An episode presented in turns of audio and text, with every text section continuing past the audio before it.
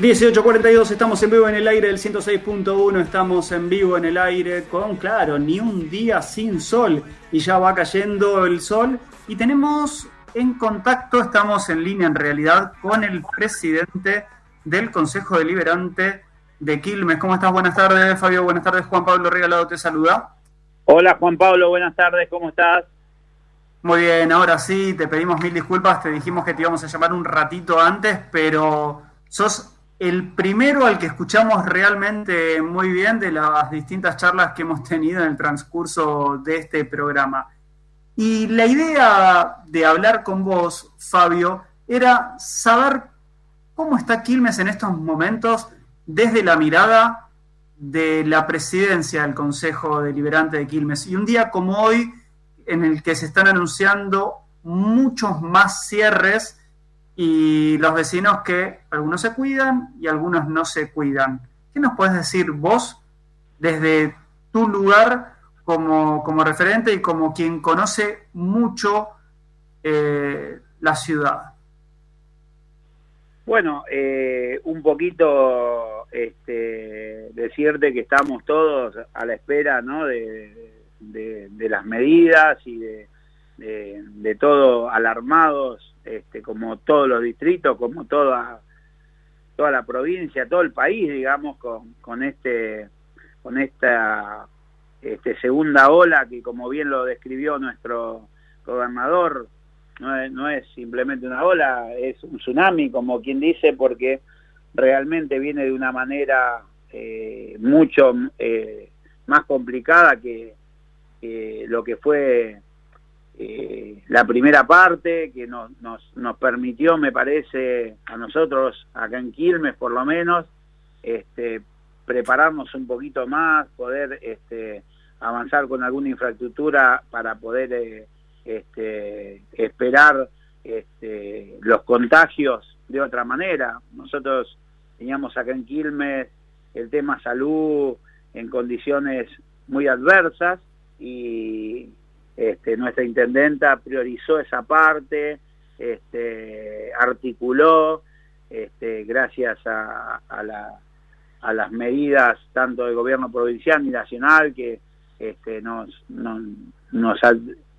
eh, puso a disposición un hospital eh, modular este, que tiene la misma infraestructura que cruce, que es algo que nos, va a ayudar mucho, nos ayudó en la primera parte y nos va a ayudar acá, los centros de aislamiento que, que, se puso a disposición, este, el municipio de, de, los distintos, de la Secretaría de Salud para que eh, puedan aislar a las personas más rápidamente y eh, poder aislarlo de, lugares que por ahí compartían mucho con su familia y, y asegurarles una recuperación más este, más segura.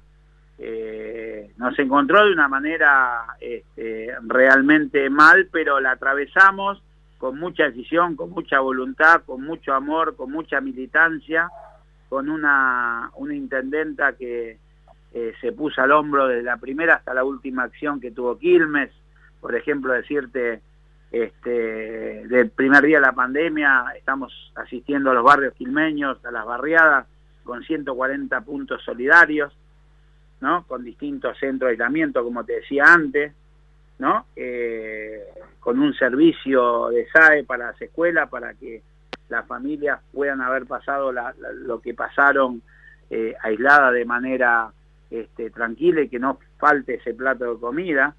Este, y hoy ya en, esta segunda parte con, con muchos centros de vacunación, donde los quilmeños estamos eh, pasando una etapa de vacunación este, a pasos acelerados, ¿no? De acuerdo a lo que a lo que tenemos y a lo que sufre el, mundo y de la manera que está en todos lados.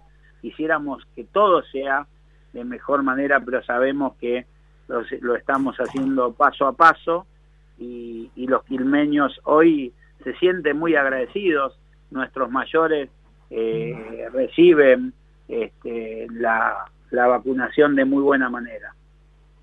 Fabio, y te hago una consulta, porque estamos con muy poquitito tiempo y el comprometerte obviamente a, poder seguir dialogando con vos si no es todas las semanas, obviamente, sí, cada 15 días o cada tres semanas.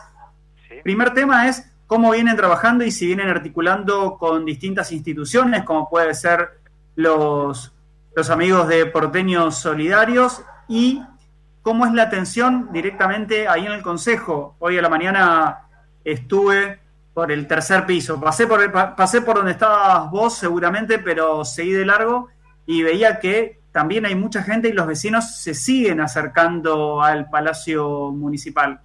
¿Algo para, para destacar y para tener en cuenta y contarles a los vecinos? Sí, decirte, mira, justamente yo este, hoy, hoy estuve en una visita con la secretaria de Obras, Cecilia Soler, con el subsecretario, Sebastián García, este, y, la directora también de infraestructura, que es este, eh, la señorita Cosoy. Este, estuvimos visitando la Escuela 32, donde eh, la provincia está haciendo un abordaje a, través del municipio para la reparación de las escuelas en obras importantísimas para esas escuelas eh, quilmeñas que hace mucho tiempo que necesitaban una refacción. Y bueno, hoy me tocó en una visita pactada este, ir esta mañana ahí, la verdad, este, con mucha satisfacción de ver cómo avanzan la obra de, baños, de, reposición de, este, muchas eh, cosas que la escuela necesita, como puesta en valor de los techos, que, que, este, que estaban muy mal y hoy ya tenemos esa posibilidad de, ir resolviéndolo, ¿no? Como las cosas básicas como no les llegaba el agua por, por bombas en mal funcionamiento, también se abordó eso digo, en esa, estaba en esa, en esa parte, por eso quizás este, no nos has cruzado por acá por el municipio. Nosotros seguimos eh, trabajando este, con la responsabilidad que, que la situación amerita.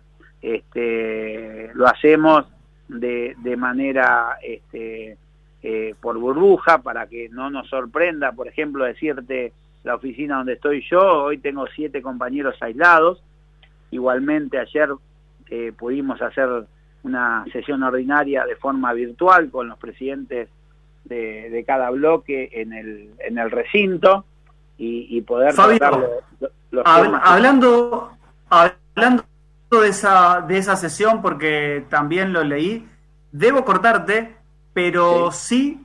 si nos permitís poder conversar en la semana y acordar alguna charlita directamente para la próxima semana para hablar de esa, de esa sesión, de la recorrida y del compromiso que van teniendo con cada vecino también de, la ciudad. ¿Te parece? Te pido mil disculpas, pero debemos, debemos continuar con nuestro programa. Listo. Te mando un abrazo.